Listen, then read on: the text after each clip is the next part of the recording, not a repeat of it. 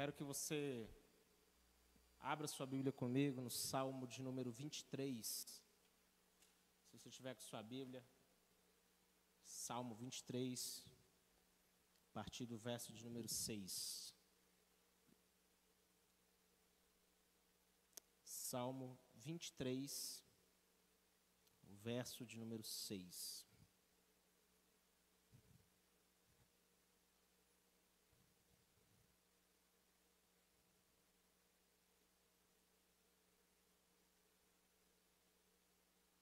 Bíblia diz assim: Certamente que a bondade e a misericórdia do Senhor me seguirão todos os dias da minha vida e habitarei na casa do Senhor por longos dias. Amém? Somente esse versículo. Eu quero orar com você nesse momento, se você puder curvar sua cabeça, fechar seus olhos. Pai, nesse momento eu quero te dar graças. Quero te glorificar por essa noite, por esse culto queremos agora receber aquilo que o Senhor tem para nos entregar, queremos ser ministrados na tua palavra. Jesus disse: Conhecereis a verdade, e a verdade vos libertará. Nós cremos que a palavra liberta, cremos que ela é poderosa para quebrar julgos, para quebrar prisões, para abrir prisões, para quebrar correntes. A palavra é poderosa e que nessa noite ela venha falar em cada coração, em nome de Jesus. Você pode dizer amém?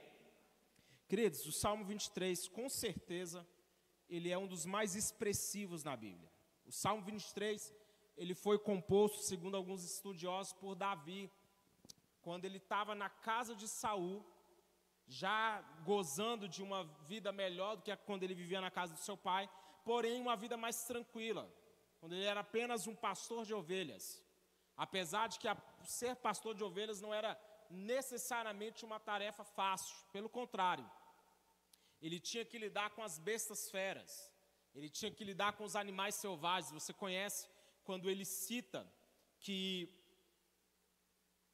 veio o leão, veio o urso e ele os matou com o propósito de proteger as ovelhas. E nesse salmo, Davi, ele está expressando a dependência que ele tinha de Deus. Ele começa lá no verso primeiro, se você tiver com sua Bíblia aberta, na verdade acredito que todos aqui conhecem muito, de quase que de có esse salmo inteiro. No verso primeiro ele começa dizendo: O Senhor é o meu pastor, e eu não terei de nada eu terei falta, eu não terei falta de coisa alguma. E em tempos de crise, pandemia, guerras, instabilidades políticas, eu quero que você levante suas mãos e expresse essa verdade. O Senhor é o meu pastor e eu não vou ter falta de coisa alguma. Eu quero liberar essa verdade sobre a sua vida, mesmo diante desses cenários de dificuldade, de lutas, você não vai ter falta de coisa alguma em nome de Jesus. Ele diz: em verdes pastagens, ele me faz repousar e me conduz a águas tranquilas. Há pessoas que estão passando por turbilhões em sua vida, crises, dificuldades. E aqui ele está fazendo uma declaração poderosa de que Deus vai conduzi-lo para um lugar de paz, um lugar de sossego. Há muitas coisas que simplesmente roubam a nossa paz, sim ou não? Sim ou não? Temos, enfrentamos coisas que tiram o nosso sossego que tira o, o nosso, a, a nossa capacidade de descansar. Nós ficamos inquietos. E Davi ele está fazendo uma declaração poderosa que Deus vai conduzi-lo a um lugar, a águas tranquilas, a um momento de tranquilidade. Eu quero dizer que Deus tem um lugar de descanso para você também. E o problema é que às vezes nós, a, a nossa teologia é de que eu tenho que sofrer, sofrer, sofrer. Eu não gero uma expectativa nesse descansar em Deus, nesse tempo de refrigério, tempo de descanso. Tem pessoas que elas, e quantas vezes nós não declaramos isso? Eu não tenho um momento, eu não tenho um minuto de paz. A gente sai de uma batalha e parece, já parece uma coisa maior, sim ou não? Nós vencemos um desafio X, quando vemos nós já estamos com outro, mas olha que texto interessante que quando Davi já estava tinha concluído o seu período como rei. E ele estava no seu palácio, então ele decide construir um palácio, um templo em louvor ao Senhor. A Bíblia vai falar que ele vai planejar, mas quando ele vai executar o trabalho, o Deus diz, o profeta Natan vira para ele e fala assim: vai, faz tudo que está no teu coração. Quando o profeta sai, Deus fala assim: eu não te mandei falar isso, volta lá e fala que ele não vai poder construir. Que quem vai construir vai ser o filho dele. Porque ele era um homem de guerra, um homem de sangue, havia sangue nas mãos de Davi. Então Deus fala para ele assim: olha, você terá um filho que será um homem de paz. Olha que palavra poderosa. Ele diz assim: Eu farei com que ele tenha paz com todos os inimigos ao redor dele. Seu nome será Salomão e darei paz e tranquilidade. Fala comigo assim: paz e tranquilidade. Fala com fé. Fala paz e tranquilidade. A Israel durante o reinado dele, é ele quem vai construir um templo em honra ao meu nome. Eu serei seu pai e ele será meu filho, e eu firmarei para sempre o trono do reinado dele sobre Israel. Deus deu a Salomão um tempo de descanso, ei, e que essa seja sua verdade no nome de Jesus. Talvez os anos que te trouxeram até aqui foram de muitas lutas, muitas dificuldades, mas eu quero profetizar que existe um tempo de paz vindo da parte de Deus sobre a sua vida. E sabe quando esse tempo de paz veio? Quando um homem se dispôs a edificar algo em honra ao nome do Senhor. Enquanto você estiver disponível para edificar aquilo que vai ser para a honra e glória do nome dele, ele vai te dar um tempo de paz, um tempo de refrigério, um tempo onde os inimigos não vão vir contra você, não vão querer te atacar, por quê? Porque Deus vai estabelecer uma proteção sobre a sua vida salmista continua aqui dizendo: Mesmo quando eu andar por um vale de trevas e morte, eu não temerei perigo algum, pois tu estás comigo e a tua vara e o teu cajado me protege. Salmo 23, verso 4. E a vida, obviamente, não é marcada somente por momentos bons. Todos nós passamos justamente por isso aqui, vales, momentos de dificuldade, mas fé é enxergar Deus nos vales perceber Deus, mesmo nesses momentos de dificuldade, porque acredite, todos nós aqui já passamos por turbilhões. Aqui, eu acredito que 90% dos que estão aqui já passou por um momento de vale, um momento seja de escassez financeira, seja de uma doença na família, seja uma perda. Agora, esses momentos de vale, como eu disse, eles fazem parte da nossa caminhada, mas não é o lugar onde nós somos estabelecidos, não é o lugar onde nós vamos residir, não é o lugar de morada, não é um lugar fixo. Ele está dizendo aqui que eu ele passa, eu ando por um vale de treva e morte, e mesmo nesse cenário eu não vou temer perigo algum. Por quê? Porque o Senhor está comigo. Fé é enxergar Deus na doença, é no momento de baixa, nos momentos de dificuldade. Fé quando está tudo bem, querido, é muito fácil, né? Está tudo bem, ah, eu tenho fé. E quando não estão bem? E quando a, o casamento não está como deveria estar? E quando a conta, a, a conta bancária está no vermelho? E quando os filhos estão com problema, é nesses momentos, é nessas justamente nesses momentos de pressão que a nossa fé, ela tem que ser acionada ainda mais. Ela tem que ser provada, é nessas horas que a nossa fé é provada, que ela não fica num, num estado de letargia é quando eu estou justamente sendo desafiado, é justamente quando as minhas opções são poucas, que a minha fé ela tem que operar no máximo. É nessas horas. Ele diz: Preparas uma mesa perante mim na presença dos meus inimigos. Unges a minha cabeça com óleo e o meu cálice transborda. Quando nós perseveramos no momento de crise, nós atraímos sobre nós a honra. Olha só, que é interessante que essa mesa preparada na presença dos inimigos, ela vem justamente depois que eu já passei pelo vale. Ou seja, eu passo pelo vale, e é quando eu persevero nesses momentos que eu sou apto a viver uma, algo chamado, algo poderoso que vem da parte de Deus, honra.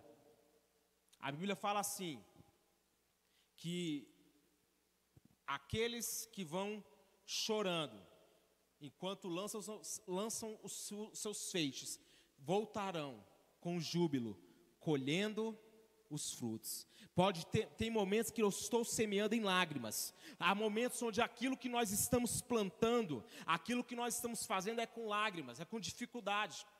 Sim ou não? Vocês estão muito quietos, vou perguntar, sim ou não? Quando nós estamos trabalhando para começar algo, é com lágrimas, não é fácil. Mas quando nós perseveramos no momento de crise, quando nós passamos do vale, existe um lugar de honra que Deus preparou para cada um de nós. Existe um tempo de favor e honra sobre a sua vida em nome de Jesus. Mas esse texto é interessante porque ele fala algo sobre o transbordar. Porque tem coisas que Deus quer manifestar na nossa vida, pastor Cleomar, que não se limita somente a nós, é algo que vai transbordar. Ei, levanta a mão aí para o seu irmão e fala assim: Deus vai derramar algo na sua vida que vai transbordar. Não vai ficar limitado, não vai ser somente sobre um ou sobre você. Não, vai transbordar para a direita, vai transbordar para a sua esquerda. Aquilo que Deus vai derramar na nossa vida vai ser algo além da medida humana. Agora, passada a introdução, o texto que nós lemos, ele fala: certamente que a bondade e a misericórdia me seguirão todos os dias da minha vida e habitarei na casa do Senhor por longos dias. Essa expressão que Davi usa, certamente que, é o poder que as nossas palavras têm. Davi está expressando a convicção dele. A pergunta que eu faço é: quais são as suas declarações? O que você declara? Eu tive ministrando na última vez, quarta, sem ser essa quarta passada, e eu falei que muitas pessoas fazem da sua da murmuração seu estilo de vida. Ela é natural para ela murmurar. É natural para ela reclamar de tudo.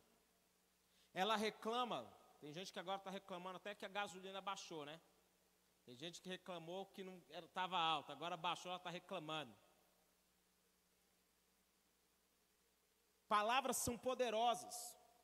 A Bíblia diz que Deus criou todas as coisas por meio da palavra e por meio de sua palavra ele sustenta todas elas.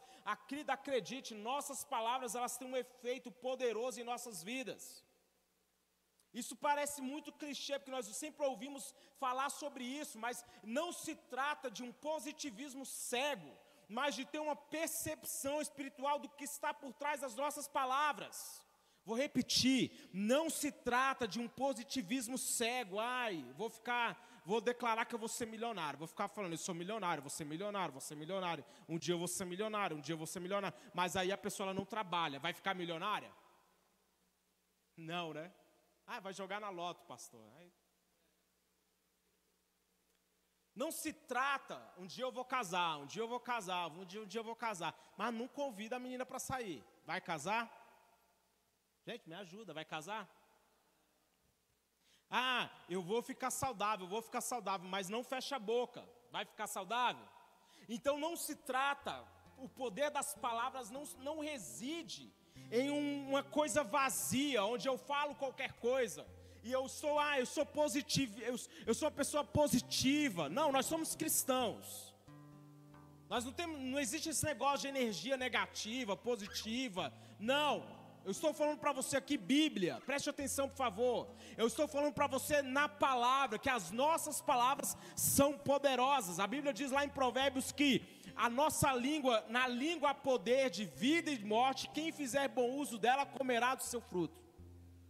Esse texto que eu vou ler agora de Tiago, olha que texto fantástico. Assim também, a língua é um pequeno membro e gloria-se de grandes coisas. Veja quão grande bosque um pequeno fogo incendeia, assim a língua também é um fogo. Um mundo de iniquidade, a língua está posta entre os nossos membros e contamina todo o corpo e inflama o curso da natureza e é inflamada pelo próprio inferno. Olha as palavras do apóstolo Tiago.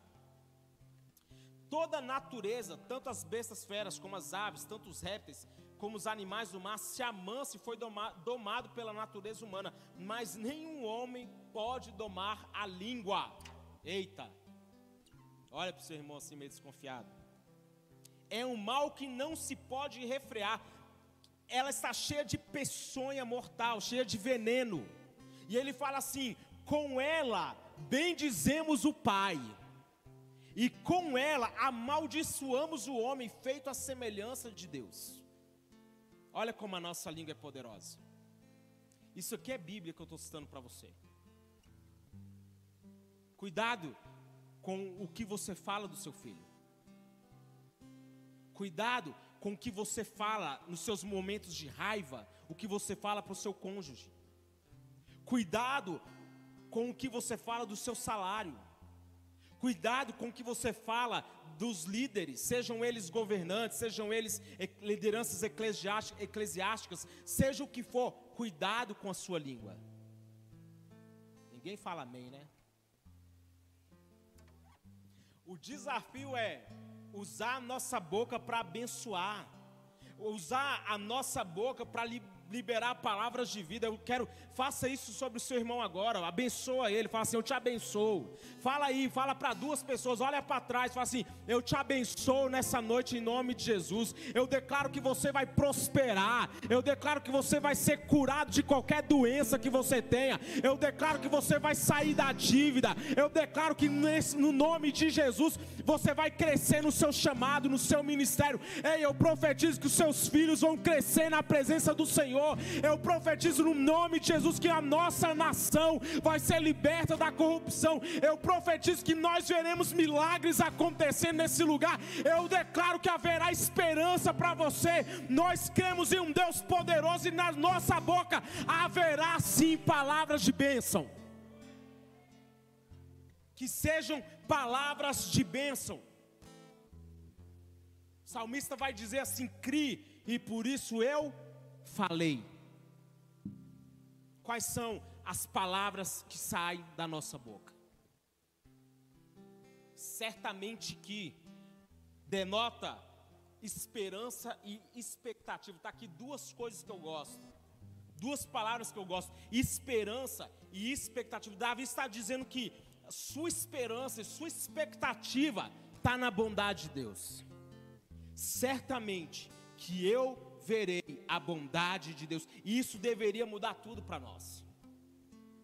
Essa certeza, olha que expressão poderosa. Eu tenho uma certeza, eu vou ver a bondade de Deus. Há pessoas que tão amarguradas, tão presas nas suas frustrações, que a sua esperança morreu. Ela não consegue expressar nenhum tipo de expectativa no futuro. Ela não tem, ela não gera nada. Ela, pelo contrário, ela tem gente que está esperando piorar. Pergunta para o seu irmão se ela está esperando piorar. Pastor, eu estou esperando piorar. Elas culpam Deus por seus fracassos. Elas culpam Deus por suas lutas, mas elas esquecem dos caminhos, das escolhas que as trouxeram até esse momento a nossa esperança é viva. Mateus diz: Eis o meu servo, a quem eu escolhi, meu amado, em quem tenho prazer. Olha que palavra poderosa. Porei sobre ele o meu espírito, e ele anunciará a justiça às nações. Olha, gente, que eu amo esse texto. Jesus, ele vai anunciar a justiça às nações. Ele não vai anunciar o pecado, ele não vai anunciar a condenação, não, ele vai anunciar a justiça às nações. Ele não vai discutir nem gritar, ninguém ouvirá a voz dele nas ruas, ele não vai quebrar o caniço rachado, nem apagar o pavio que fumega, até que leve a vitória à justiça. E o texto termina dizendo: Em seu nome as nações porão a sua esperança, a nossa esperança é Cristo, não é sobre política, não é sobre ideologia. A nossa, a nossa fé, ela deve girar em torno de uma verdade absoluta: Jesus Cristo é Senhor. Amém ou não amém? Vou repetir: a nossa fé, ela, a nossa expectativa no futuro, ela não deve ser centrada em questões políticas, direita, esquerda, ideologias essas coisas são passageiras. A nossa esperança é centrada numa verdade que, por mais que o diabo tente desconstruir, ela nunca vai passar. Ele é aquele que morreu, ressuscitou, e Ele é aquele que pode reivindicar as nações. Ele diz: certamente que eu verei a bondade, e eu quero falar sobre esse atributo moral de Deus. Deus tem atributos exclusivos, a sua onisciência, onipotência, onipresença, sua, o fato dele ser imutável, são atributos exclusivos de Deus. Porém, Deus também tem atributos morais que ele compartilha conosco. E um deles é a bondade. Bondade é atrelada à natureza de quem Deus é. E acredite, o caráter de Deus não passa por atualizações. O mesmo Deus de Gênesis é o Deus que está aqui hoje, é o Deus de Apocalipse. Quantos estão entendendo isso aqui? O caráter de Deus não muda. No livro do profeta Naum, ele vai dizer: O Senhor é bom, um refúgio em tempos de angústia. Ele protege os que nele confiam. Isso faz parte da natureza dele. Ele é bom. Fala comigo assim, ele é bom. Tá? Só vi uma pessoa falar assim, ele é bom. Deem graças ao Senhor, porque Ele é bom e o seu amor dura para sempre. Salmo 119 diz: Tu és bom e o que fazes é bom. No Salmo 34, verso 8 diz: Provem e vejam como o Senhor é bom, como é feliz aquele que nele se refugia. Ei, eu quero profetizar que você vai ver a bondade de Deus sobre a sua vida. Vou repetir: você vai ver a bondade de Deus sobre a sua vida. Provam e vejam como Ele é bom. Ele tem proteção, Ele tem cuidado, Ele tem amor. Nosso Deus é naturalmente bom. É da natureza dele. Ele diz: Eu verei, certamente que eu verei a bondade e a misericórdia Misericórdia. Graças a Deus pela misericórdia. Lamentações 3, verso de número 22 diz: Graças ao grande amor do Senhor que nós não somos consumidos, pois as suas, olha só, suas misericórdias são inesgotáveis. Renovam-se a cada manhã. Grande é a tua fidelidade. Eu gosto muito de uma frase do Max Lucado, que ele diz assim que a misericórdia deu ao filho pródigo um lugar para retornar, e a graça deu para ele uma festa. A parábola do filho pródigo, ela é justamente sobre misericórdia, um lugar para onde nós podemos retornar. A misericórdia é justamente nós não recebemos aquilo que merecíamos. Romanos 11:32 diz que Deus colocou todos sobre a desobediência para usar de misericórdia para com todos. Gálatas 3:22 também vai dizer que a escritura encerrou todos debaixo do pecado a fim de que a promessa que é pela fé em Jesus Cristo fosse, fosse dada aos que creem. Misericórdia, como eu falei, é justamente nós não recebemos aquilo que nós merecíamos. Misericórdia. E a Bíblia ainda fala assim que toda manhã é, essa misericórdia ela se renova, ou seja, toda manhã Deus aplica o princípio de que não vou levar em conta. Irmãos, olha, e se Deus levasse em conta cada um dos nossos desaforos,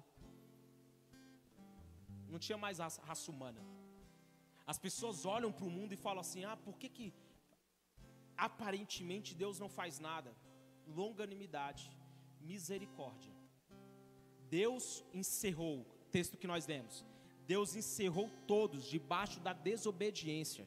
Deus nivelou para permitir que, através desse, de, o fato de todos estarem debaixo do pecado, Ele pudesse usar da sua misericórdia para com todos. Por quê? Porque de maneira alguma nós alcançaríamos o padrão que é necessário, porque não é de nós.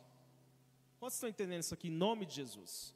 Não é algo que eu alcanço por causa de qualidades, atributos que eu possua Porque se fosse depender unicamente de qualidades que eu possuo ou de alguma característica moral minha, nós já teríamos fracassado mas é por causa da misericórdia. Você pode levantar as suas mãos e dar graças a Deus, Senhor, obrigado por suas misericórdias. Imagine essa manhã, quando você se levantou, as misericórdias dele se renovaram sobre a sua vida. Por quê? Porque a natureza de Deus é de bondade e de fidelidade.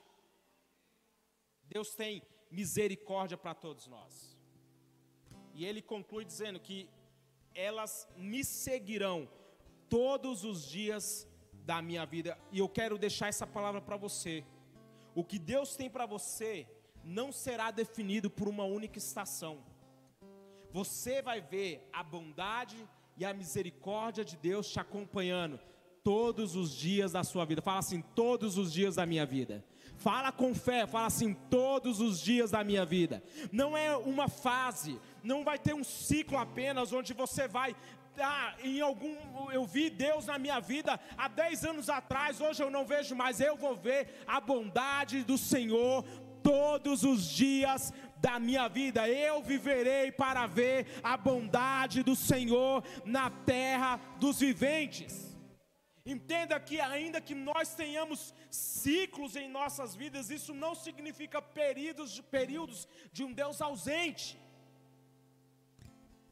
Porque as pessoas às vezes confundem quando a gente fala assim: ah, Deus está falando que eu vou ver a bondade do Senhor todos os dias, mas como aplicar isso no dia mal?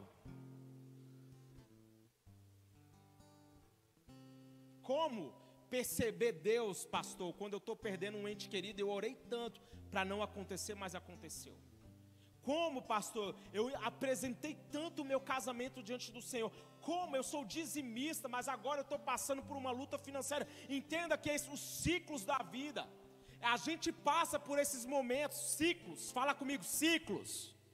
Mas a fé cristã, ela tem que ter justamente essa maturidade porque eu mesmo nos dias maus, eu estou vendo a bondade dele sobre a minha vida, eu estou vendo a graça dele trabalhando, eu estou vendo a misericórdia dele agindo. Eu quero concluir. Deus vai estar conosco em cada momento, em cada estação. E eu quero fazer uma pergunta: você imagina algum cenário da sua vida que Deus não possa intervir? Você imagina algo em sua vida que Ele não possa fazer? A graça de Deus não falha. O plano de Deus não falha. Eu estava conversando com uma pessoa e ela falando que ela diz que por ela ela não congregava mais porque ela enxerga falha no que, no, na, nessa instituição chamada igreja. E eu falei para ela: se você olha para a igreja e não consegue enxergar que, que a igreja, com as suas imperfeições, ela continua fazendo parte do plano de Deus, então, de duas uma, ou você precisa mudar a sua mentalidade, ou você precisa compreender que o plano que Deus não falhou no plano dele. O plano dele continua envolvendo a igreja. Amém ou não amém? O plano dele continua envolvendo a igreja, então ele continua trabalhando nessa igreja. Eu não estou dizendo a denominação, estou dizendo na, na sua noiva. A noiva de Cristo que ele vai buscar é uma, uma noiva santa, sem mácula. E ele continua nos aperfeiçoando para que nós sejamos tudo aquilo que ele de fato nos criou para ser. A graça de Deus, ela não falha, os caminhos de Deus não falha. Deus está no controle. Você pode profetizar isso, levantar as suas mãos. Deus está no controle. Em cada cenário, em cada luta, cada desafio, nosso Deus ainda está no controle. O diabo não tem poder de nada, a não ser da legalidade que nós damos. Coloque de pé comigo. Transforme a sua realidade por meio das suas palavras. Isso se chama profetizar. Eu gosto muito de uma frase que o autor vai falar que profetizar é gerar o futuro em parceria com Deus. Renove as suas esperanças. Aumente as suas expectativas. Sabe por quê? Fala assim: Deus é bom. Você entende essa palavra? Deus é bom. Deus é bom. Que essa seja a sua convicção para essa noite. Deus é bom. E eu sei que a bondade e a misericórdia dele vão me acompanhar todos os dias da minha vida. Não é em uma estação que você vai ver a bondade de Deus. Você vai ver a bondade do Senhor todos os dias da sua vida. Pastor, eu estou aqui, o senhor não sabe a crise que eu estou passando, eu não sei mesmo, mas eu quero profetizar que você vai ver a bondade de Deus todos os dias da sua vida. Pastor, eu estou vivendo a melhor fase da minha vida, a melhor época, meu, a minha empresa está crescendo, tô, as coisas estão começando a dar certo, estou namorando, vou casar, estou crescendo. Você vai ver a bondade de Deus. não imagine um cenário em sua vida sem essa verdade, sem, essa, sem você aplicar esse princípio. Deus está cuidando de você. Eu quero que você feche seus olhos comigo. Vai dar? Eu quero que você feche seus olhos. Qual tem sido o seu desafio? Talvez seja uma enfermidade que tem tirado a sua paz. Talvez seja uma dificuldade financeira. Talvez seja sejam relacionamentos que estão te machucando.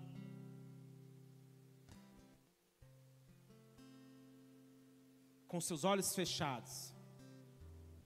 Ore o que Davi um dia orou. Declare aquilo que um dia ele declarou. Certamente eu verei a bondade e a misericórdia de Deus todos os dias da minha vida. Eu vou ver a bondade de Deus. Eu vou ver um Deus de amor. Um Deus que não é homem para mentir, nem filho do homem para se arrepender, um Deus que é poderoso e que pode fazer infinitamente mais de tudo que pedimos ou pensamos, segundo o poder dele que opera em nossas vidas. Eu quero orar por você nesse momento. Talvez você não esteja se sentindo aceito, mas Deus tem um caminho, a misericórdia dele é um acesso. Ele não nos deixa na lama, pelo contrário, há uma promessa que ele diz que ele é quem ergue o homem do monturo e o faz se assentar com os príncipes. Nosso Deus cuida de nós, Ele te ama, Ele tem cuidado de você. Que você nesse momento receba essa verdade sobre a sua vida. Por um momento adore ao Senhor. Por um momento adore ao Senhor. És fiel em todo tempo. Levante suas mãos.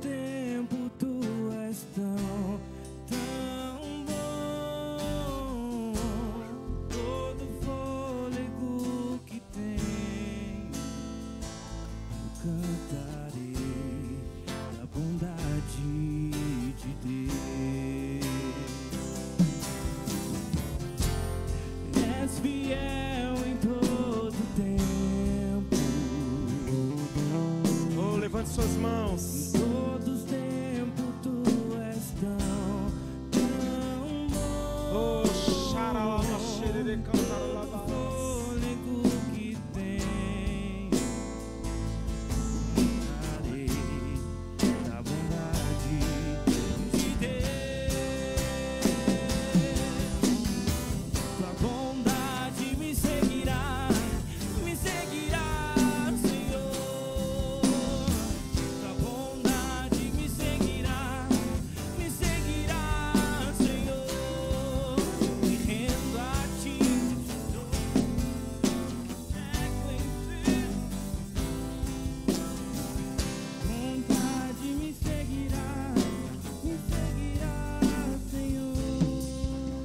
Essa canção seja uma verdade sobre a sua vida.